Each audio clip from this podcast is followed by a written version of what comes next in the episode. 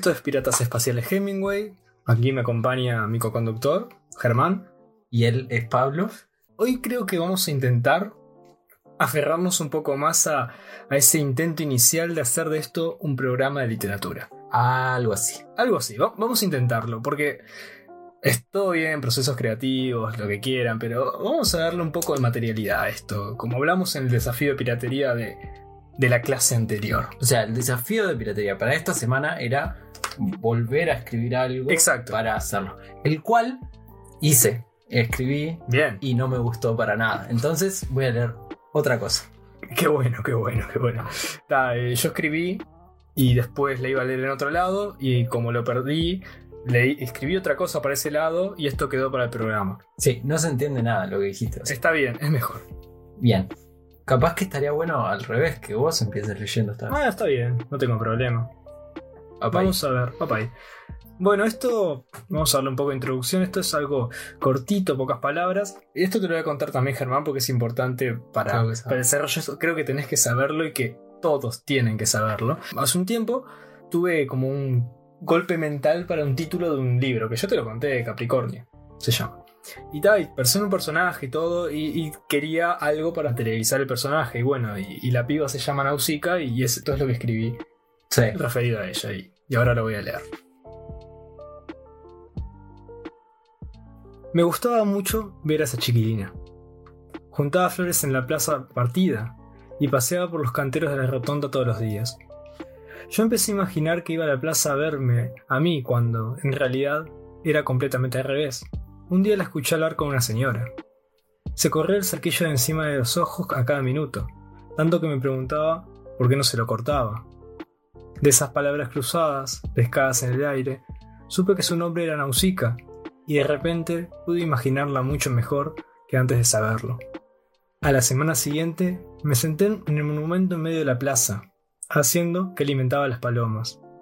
De ahí la vi pasar, permitiéndome capturar, por uno o dos parpadeos, unas pecas sueltas desperdigadas en sus mejillas. Nunca me había detenido, por tanto tiempo, en la imagen pasajera de alguien.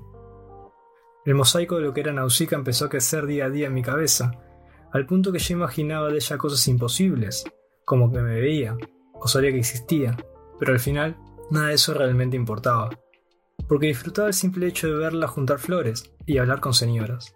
Cada tanto se sentaba en el banco verde del cantero de flores violetas y yo, poco a poco, me fui acercando, hasta que un día me senté en el mismo banco, al lado de ella, y levanté la mano, pero esta lo atravesó como si no existiese. Después de ese día, no volví a verla. Al final, Nausicaa siempre sería eso, un mosaico incompleto. Me acuerdo cuando ayer leíste la otra versión Sí, sí. a, aquellas personas.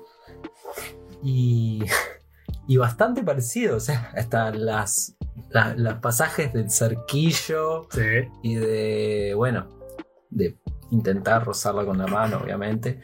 Este, pero nada, lo más importante es lo que me surgió cuando estaba llegando al final de pensar, eh, tipo, nosotros siempre que leemos, como que no cuestionamos mucho, tipo, el narrador, a, quién le está hablando. Yo, yo lo digo porque en, en cierto momento acá sale y como que el, el narrador está está desvergonzado completamente de sus este sí no sé Yo hace un tiempo eh, discutía esto con otra persona y lo que me argumentó, una persona que sabe bastante más que yo del tema, y lo que me argumentó respecto a esto es que eso pasa mucho en la primera persona. Cuando el narrador es a su vez el protagonista. Porque ¿qué pasa? Vos es como un misterio. Y en realidad no hay forma de saberlo. Porque Sí, no sí, sabes o sea, qué hace. yo en realidad lo, lo escucho y me Sí. parece más como como si el narrador se estuviera narrando a sí mismo Claro, como pensando. Pero en realidad capaz que lo escribió, o capaz que se lo está contando a alguien, o capaz que lo está imaginando, no se sabe. No sé si es importante, pero es interesante pensarlo.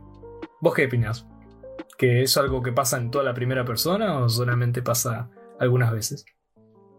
no o sea no no pasa en todas este yo yo mismo he escrito cosas que, que en primera persona y, no siempre en primera persona pero a veces también así en tercera como, como que, bueno, es, es algo recurrente en mí que, es como que el narrador se detiene a preguntarse tipo cosas que, que afectan a la comunicación, viste, que diagraman la comunicación. Y ah, no sé, en realidad es eso. Creo que está, que está interesante pensar ese tipo de cosas cuando se lee algo, cualquier cosa. Eh, ¿Qué te puedo decir? Nausicaa la veo, la veo, no sé, con un cerquillo. Tiene un cerquillo Bien prominente. firme, bien- prominente. bien recto así. Y no sé. Son, son visualmente, o sea, mi imaginación, ¿no? Visualmente lindas tus. Las cosas que escribís a veces.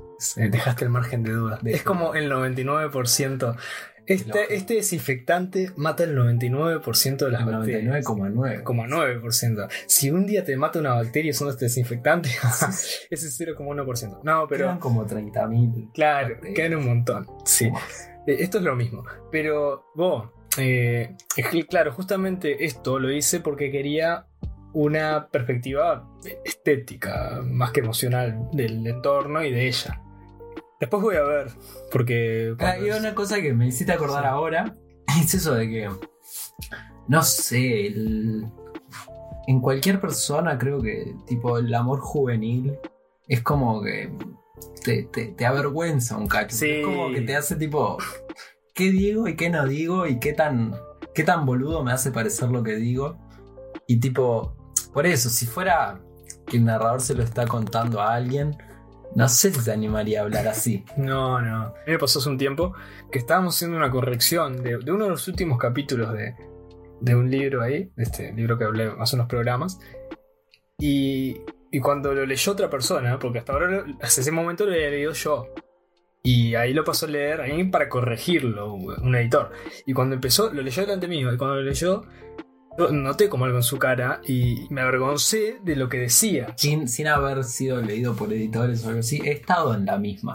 Es decir, bueno, se lo voy a mostrar a X persona. Y en el momento que lo tienen en las manos y les veo las caras, digo, ¿pa qué hice? Bueno, imagínate esto, que es tal cual lo que me estás planteando, pero en un escenario de, de alguien que me dice después de hacerlo, vos, ¿y no te parece que está muy acaramelado esto? Acaramelado, digo. No seas mal. es verdad, aparte, soy plenamente consciente de que es verdad, que estaba. No, esa es una Pero no me di cuenta. Esa es una gran constante en tu literatura, el acaramelado. El acaramelado. No, el, el- el de, el de Juan era el. ¿Cómo era? no, el Juan estaba muy ¿Cómo era el- glaciado. Glaciado, Muy glaciado. No. ¿Sabes qué? Me- yo me estaba. Mis colores cambiaban cuando escuchaba a esa voz que no era la mía. Ah, encima lo leía en voz alta. Claro, no, Ah, bien, ese era el bien. problema. No era, no era voz baja, era en voz alta delante mío. Fíjate este escenario. Yo sentado de frente, mirando una pantalla, una versión aumentada de la hoja que estaba leyendo el tipo. Gigante. Después, a mi derecha, el tipo con la laptop leyendo en voz alta. Yo noto como que su tono de voz cambia cuando llega a esa parte. Y digo, no, no puede ser. Y me adelanté, me apuré, lo leí más rápido que él. Y supe lo que iba a pasar. Sentí que dije, ala, ah, no. ¿Qué he hecho? Vos, Pablo, qué, qué duro debe ser Es eso. durísimo, es durísimo. Aparte, ¿sabes qué fue lo que hice inmediatamente después de eso? A ver. Volví a mi casa, me puse acá en este mismo cuarto, me senté, borré todo el capítulo, lo empecé de vuelta. Y la siguiente versión fue como el extremo opuesto, amargado al extremo, Sí, sí. y al final tuve que mezclarlos un cacho para hacer algo le- leíble. Y ahora no sé, ahora tengo miedo de leer cualquier cosa que no le haya mostrado a nadie todavía, porque siento que tiene peligro de ser así, como eso. ¿Qué No, o sea, yo decía lo que debe ser duro es eso que, como para cualquier escritor que se anime a escribir tipo sacando de su intimidad. Claro. las cosas que dice, es duro.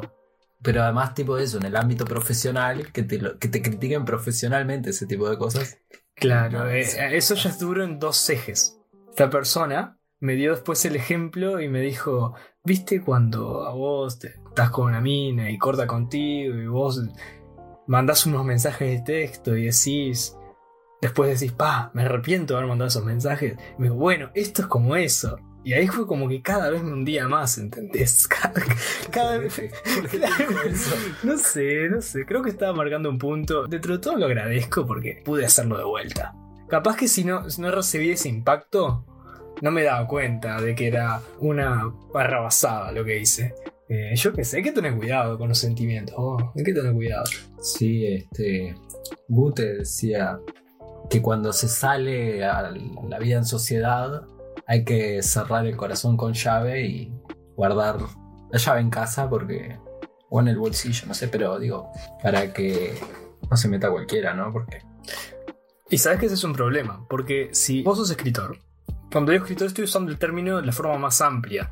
Escritor como persona que escribe algo, lo que sea, y se lo da a alguien para que lo lea o que en algún momento lo lea a alguien. Si sos un escritor profesional o publicás peor todavía, porque es mucha más gente, y tenés encima el juicio profesional, pero si sos un escritor, eh, corre, vos te expones a eso. O sea, te expones a, a que estés abierto al mundo. Es un peligro. Obvio. ¿Crees que lea a mi. Sí, me encantaría.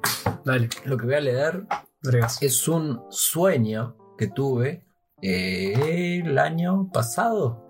O este, no sé. Creo, no sé, no estoy seguro. Pero no es el sueño tal cual, sino que está como. Está como novelizado, está como. Claro, le hice un cachito estilo. Algo así. Sí. Solo, solo aclaro esto, que cuando lo soñé me, acuer- me acuerdo que la acción del cuento sucedía en un lugar, en la costa de Canelones, eh, pero no puedo recordar cuál lugar era, y era tipo un nombre muy particular, así que le voy a poner un nombre de un lugar que sí existe. Y voy. La matanza de las cerditas es el nombre. Pasan muchas cosas en Jauregui Berry. Jauregui Berry es enorme. Estoy visitando a la familia de mi abuelo. Somos parientes lejanos y esta es la primera vez que los conozco. Vine solo. Me dejaron por la madrugada en un punto cercano a la casa y desde ahí tengo que animarme yo a acercarme. Me esperan. Me acerco a la parte de atrás de las casas a esperar sentado que salgan a recibirme, pero no demoran.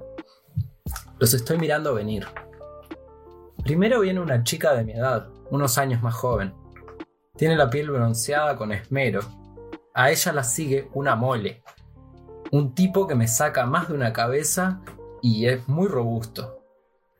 Entonces ella se acerca, me saluda sin besos, sin contacto, mientras el padre se sonríe y yo también le hablo.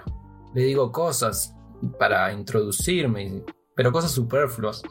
No tiene una sonrisa amistosa, pero tampoco amenazante ni soberbia. El, el hombre. Es quizás superflua porque él continuó muy pronto caminando y no lo quiso acompañar mucho con la mirada. Pero no lo sé. Entonces la miro a ella que, como toda muchacha linda, quiero describir con un lenguaje florido y metáforas soleadas. Y pronto ella sigue moviéndose. Se va, muy pronto. Entonces aparece un muchacho oscuro, más aún oscuro que su hermana. Es el hermano. Y ahora sí, él me saludó con un beso, y ahora sí, él es de mi edad. En su recibimiento dijo algo que me quedó resonando. Jaureguiberri es enorme. Después tenés que ver las fotos para la investigación de la facultad del año pasado. Ahora estamos yendo para allá. Y eso me dejó fascinado porque yo no sé de qué investigación o de qué facultad me está hablando. Y aún más porque ahora saldríamos de paseo. Entonces nos acercamos a la camioneta negra que está estacionada fuera del garage mientras el hombre grande le arregla algo en el exterior. Como quien está trasladando ladrillos, me arroja un pedazo de chapa que yo sostengo por unos minutos y cuando termina subimos al vehículo. Esa fue la parte 1 del sueño. Hay parte 2. Me gusta mucho la arquitectura onírica. ¿Viste? Es, Me gusta- claro, son. Me, me gusta mucho. O sea, se tiene que tener eso en cuenta mientras Sí. se va escuchando la No, no, pero eh, yo- es- por eso yo te digo, de que te, es un sueño. te acoto que me gusta mucho eso, cómo funciona, cómo se arma un sueño desde la literatura. La verdad que a mí me encantan los sueños. en- o sea, primero que nada, los sueños escritos, es muy difícil que consiga quedar tipo el sueño, o sea, Sí, tal cual como lo has vivido, porque yo qué sé, hoy yo estaba soñando y no puedo recordar bien el sueño, pero sí me acuerdo una sensación muy frustrante de que de como que habían dos paneles y en uno saltaba todo el tiempo una luz y yo estaba, no sé, intentaba cambiar eso, pero no podía. Y es lo único que me acuerdo, es pero me acuerdo como una sensación así como de de hacer un esfuerzo brutal para olvidarme de eso, ¿entendés? Y no podía. Y en realidad, los sueños, cuando los contamos, solemos decir, pasó tal cosa, vi tal cosa, apareció tal persona, escuché algo. Pero también están eh, las sensaciones que nosotros sentimos cuando estamos despiertos, también están en el sueño. Existen. Y es re, es re loco. Voy a proseguir. ¿Tiene, ¿Cuántas partes tiene? Dos. Dos. Esta es la parte final. La matanza de las cerditas, parte final. En el auto, en la camioneta, estaban la madre y la abuela, ambas rubias y con lentes de sol. Era un vehículo grande y yo los veía como desde otro lugar, y todos nos mirábamos de frente. El auto se mueve abundantemente como por un camino de tierra emposado y me marea. Entonces estoy en eso de mirarlos y digo, yo los conozco. Yo los conozco a todos ustedes. Casi gritando. Pero el sueño continúa y de repente estamos parados. Y la chica joven, o sea, parados sobre nuestros pies. Y la chica joven dice, sí, yo lo conozco. Pero lo dice sorprendida. Y entonces el padre se le planta a la chica en la cara y le revolea la mano diciendo, ¿qué lo vas a conocer? ¿Qué lo vas a conocer vos, pobretona? y estoy adentro de un enorme tubo de ensayo lleno de agua. Entonces salgo a la superficie y el padre, es, esa mole gigante, me tira una piña. Y yo me sumerjo y me impulso hacia afuera con mucha fuerza, evitando el golpe. Entonces abro los ojos para encontrarme en un galpón de 100 metros cuadrados. En la puerta está el gordo asomando hacia afuera, mirando desde el umbral. Y afuera lo veo oscuramente. Hay un corral. Por afuera caminan personas con peste. En ese momento suena en mi cabeza. La matanza de la cerdita. ¡La matanza de la cerdita! Vos, eh, ¿cómo? Pará, yo sé que esto es una pelotudez, pero ¿cómo sabías que tenías 100 metros cuadrados en algo? Es una aproximación. Ah, porque la precisión Era fue, una precisión. fue tremenda. Claro, tendría que decir tipo, tendría aproximadamente, pero sí. Sabes que yo no soy de, de la gente que cree en la libre interpretación de los sueños, ¿viste? O- me parece que, por más que es tentador cuando alguien te cuenta un sueño, en tu caso cuando alguien noveliza un sueño, pensar, pa, ¿qué, qué, qué significará eso? No sé qué. Eh, Yo no me como esa de que es una tarea tan sencilla. Entonces, No, no es. Claro, entonces ni lo pienso. Pero hay algunas, co- contradiciéndome inmediatamente, hay algunas cosas Sí, sí, interesantes que puedes decir ahí. Por ejemplo, viste que los sueños eh, tienen un- una directa relación con los sucesos vividos el día anterior. Sí. ¿Tienen alguna relación con lo vivido tu día anterior? Pa, es que no puedo recordar cuándo lo escribí, como Mm. dije al principio. No, creo que fue este año, tipo en verano o algo así. Pero sé que también pasó eso, que, que yo lo soñé, lo escribí y después escribí esto. Hice una transcripción de... Sí, o sea, la- digamos que lo escribiste en crudo para acordártelo. Sí, Sí, yo también tengo algunos, algunos sueños que hice exactamente lo mismo que hiciste vos. De escribirlo primero y después transcribirlo de vuelta. Creo que le da cierta profundidad interesante. Estuvo, estuvo bueno. Me- como te dije, me gusta. era un mucho. sueño de terror. Si vos Sí, es totalmente. Yo no pude Tétrico. hacerlo ahí, pero eh, si vos vieras como vi yo afuera del corral, así por el umbral de una puertita, esas vacas y personas con peste caminando tipo por afuera. Eso, eso Ahí. es una imagen Es una imagen re tremenda. Es- Una imagen tremenda. el gordo ese hablándole a la hija tipo, ¿qué vas a? ¿Qué lo vas a ¿Qué conocer? lo vas a vos?" conocer? Era, era el gordo, si tuviera que ponerle un nombre, le llamaría Pedro. Pedro es un nombre poderoso. Porque tiene cara de Pedro y ya qué muy, muy bien, vos. ¿Sabes qué? que vos- Pero habías dicho que tipo lo ibas a interpretar o algo así. No, que, que iba a intentar hacerlo, Sí. pero que me resistí a hacerlo. Porque no es algo muy No, fácil. Por eso, pero te- por eso te pregunté si, Si tenía algo si tenías algo, tenía algo que ver con el día anterior. Porque ahí capaz que tendría algo para decir, pero si no, no voy a, no voy a fallar. Pero, pero parece una pesadilla más que un sueño. Sí. En, muchos, en muchas partes. La parte que tuvo ensayo, por ejemplo. La parte. La verdad que yo diría que fue, como dije, un sueño de terror. Que no es lo mismo que una pesadilla para mí. Porque para mí una pesadilla... eh, me, me- me- me despierto de una pesadilla mal, ¿no? O sea, como... tipo con un sentimiento pesado. Y esto fue terror, pero me desperté y fue como... Estoy a salvo, no sé. Claro, fue como... alivio. Estoy bien. no es lo mismo. ¿Vos eh, querés que lea otra cosa? Sí. Porque, ten- porque, porque apunté otra cosa por ahí que justamente ahora la estaba viendo. Es una un intento de serie que hice hace unos sí, meses. creo que esto yo lo leí. ¿Vos lo leíste? Sí, sí, yo lo leí. Ta, es un intento de serie que hice hace unos meses y que ahora, mientras que vos eh, el sueño, me, me acordé de esto. Se ve que porque dijiste algo que tenía que ver con esto. Y capaz que, bueno, leyéndole un cacho me puedo meter en ello y puedo volver a escribir algo de esto. Dale. Entonces, es con un doble fin. ¿Está? Adelante. Adelante, adelante. Bueno, esto se llama. Es una serie de historias cortas eh, que tienen un hilo común y que se llama Brujas. Eh, este es Brujas 1. Y empieza así. Hécate pisó por primera vez el aquelarre de las Marianas sin saber que era un aquelarre, o las Marianas. Tal vez por eso, a pesar de no ser extraño ante la palabra bruja, o qué significaba, se tomó bastante entre pinzas todo lo que vivió el primer día, una noche en la que, supuestamente, presenció la aparición del verdulero González, presunto difunto, aunque de aspecto sospechosamente vivo, detrás de las luces relampagueantes del sótano de las hermanas, posiblemente haciendo sombra de- detrás de una de las tantas sábanas blancas oportunamente colocadas. La verdad era que, ante todo, la muchacha creía un poco en las brujas, y esas tales marianas también, aunque no, aunque no tu- tuviese muchas razones reales para hacerlo.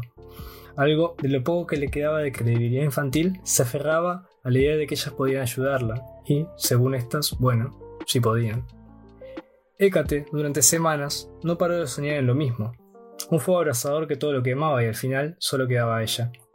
Las muchachas, al parecer trillizas, en un esfuerzo continuo de parecerse mucho la una con la otra, pero sin mucha práctica, coordinación ni ropa lo suficientemente a juego, escucharon con detalle, los detalles de la joven una y otra vez. Y finalmente, al no saber qué contestar, le dejaron un libro viejo y críptico, diciendo que ahí estaba la respuesta y le dieron salida. A decir verdad, las Marianas eran unas brujas bastante incompetentes, pero el libro que le extendieron, lleno de polvo y con páginas faltantes, y casi una bola de clichés arcanos, estaba a la altura de las expectativas de la muchacha, al menos en la primera página donde, sobre los, sobre los márgenes, estaba escrito con bolígrafo rojo el nombre de una tal Meredith, con una dirección no tan lejana. Sin pensarlo demasiado, la chica terminó siguiendo las pistas de quien en el futuro reconocía como la única verdadera bruja que jamás conoció. Meredith era atractiva, una pequeña mujer de aspecto fatal, cabello negro, ondulado, tez pálida, vestimenta irregular, colorinche y carácter indeseable, con el temple de alguien que habría re- rechazado la presencia de Hécate en el mismo instante que ésta pisó el pórtico de su vieja casa, de aspecto a fábrica abandonada, de no ser porque ésta llevaba aquel viejo libro bajo el brazo. Meredith dijo, de mala gana, que este era un recetario arcano pésimo de su autoría, y que hasta donde ella sabía era la última copia que existía, y quería hacerse de todas, por lo cual, a cambio de las molestias ob- obvias de traerlo hasta allí, accedería a ayudar a la joven. Y ésta le escribió el sueño. Luego de escuchar la historia, algo cambió en la mujer, algo en su mirada se sentía diferente, y por alguna razón extraña, imposible de comprender en tal instante, la bruja prometió desvelar el significado de ese sueño. Pero solo luego de siete años, y si Hécate aceptaba ser iniciada en su aquelarre. La muchacha, extrañada, aceptó de inmediato y sin entender, del todo las consecuencias, ni por qué lo hacía, ni cómo haría para cumplir las expectativas de su seguramente exigente y francamente irritable mentora, la cual, según le explicó, solo podía tener una iniciada de por vida, según las reglas del lema, el patrón de las arcanas de.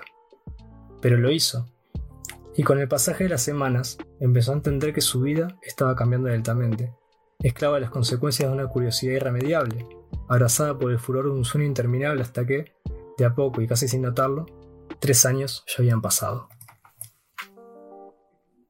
Muy bien.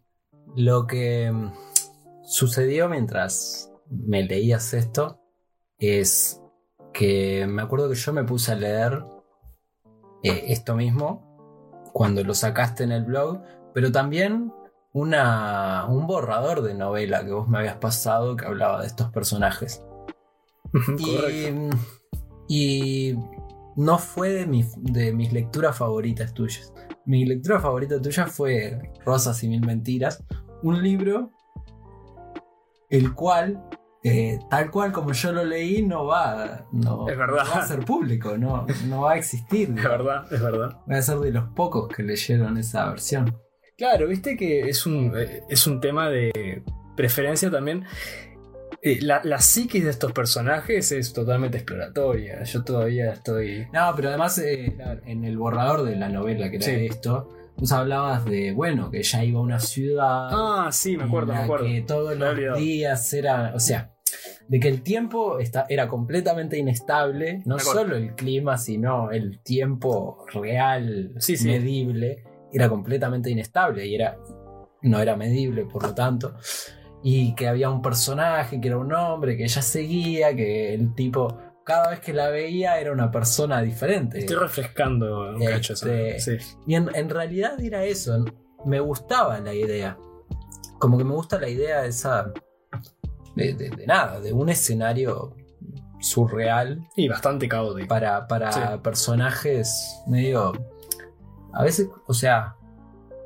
En cierto momento no parecen de un mundo surreal los personajes. En cierto momento parecen pibes y pibas que cayeron. Que, que, está, que, claro, que, que ellos están en un mundo extraño, pero ellos son completamente. Eh, ¿Cómo se dice laid back en español? Eh, tranquis. Tranquis. Tranquis. Sí. ¿Qué da eso? Este, claro, claro. Sí, ahora, que me estás diciendo todo eso, yo eh, recapitulé un poco porque no.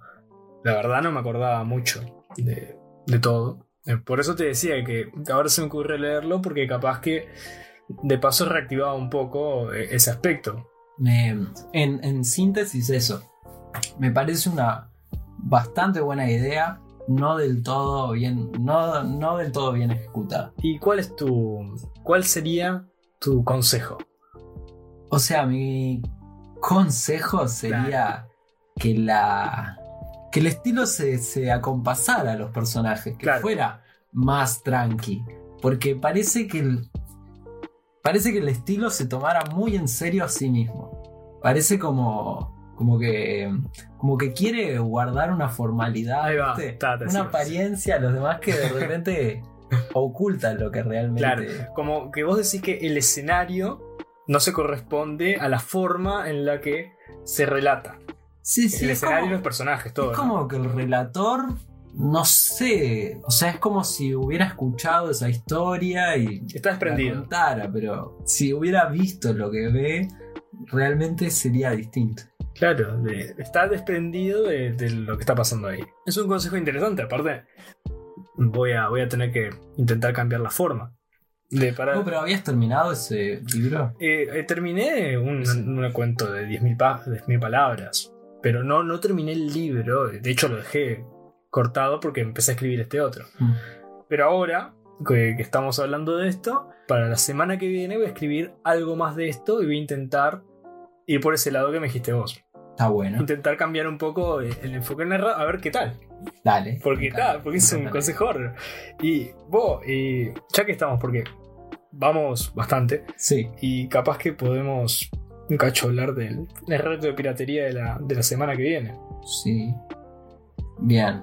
¿Qué ¿Qué te eso? parece si como tercer reto de piratería nos proponemos eh, esto, una, eh, un programa teatralizado? Eh, en el sentido de ese, o dramatizado, digamos, en el sentido de, de que nos van a escuchar nuestras voces, pero nosotros no vamos a ser nosotros mismos, vamos a ser personajes o narradores, incluso podemos... Bien, bien, no, no, no adelantemos No mucho más que adelantemos, no adelantemos, pero Ma- más que eso no. sería una performance. Trabajaríamos. eh, Bien, y si no lo llegamos a tener listo para la semana que viene, por lo menos vamos a dejar constancia que el, que el reto sea diagramar y arrancar con él. claro, vamos a intentar que esté para la semana que viene, pero, Pero puede que- pero puede que no esté. Así que el, el reto cumplido se- sería eso: sería hacer un programa de performance. Que bueno, capaz que sale la próxima y capaz que no, pero vamos a ver. Ah, yo creo que terminamos acá. Sí, vamos a ir redondeando. Hacemos así, seguimos un poco también con esta dinámica cada tanto. Vamos a meter algo de literatura cada tanto, frecuentemente. Sí, sí, yo creo que, que está bueno que sea constante. Está bueno, está bueno. Todavía no, al adelanto para los que escuchen, todavía no vamos a tener otro invitado, pero yo creo que tendríamos que plantearnos para diciembre tener un invitado. Dale, dale, me parece una buena idea. Para cerrar el año y la temporada, porque Sí, sí, cerramos la temporada de 2016. obvio, hay que tomarse vacaciones. Claro, ¿con cuánto? Con- muy bien ganada. Muy bien ganadas después de más o menos 12 capítulos que serán ahí, menos. No sé. Sí, sí, creo que llegamos. Vamos a llegar, vamos a llegar. Pero bueno, bueno, chiquilines, eh, esto fue Piratas Espaciales Hemingway. Nos vamos ahí a piratear por el espacio un cacho. Hasta la semana que viene. Chau, chau. Chau, chau, ¿qué? Pará. Vos siempre al final de los capítulos decís tipo algo tipo, no se droguen mucho. Bueno, ojo con las demandas gremiales, Jurises. No, eso lo dijiste la semana pasada. Ojo con los gremios que están empezando. no, dije ojo con los paros. Es casi lo No es lo mismo. Dijiste algo de los gremios. No, viste, Me- el final era fantástico, lo estás alargando. Nada que ver. Nada que ver. alargando. Lo estás alargando. Bueno, sí, sí. Cuidado, cuidado con, con el dengue.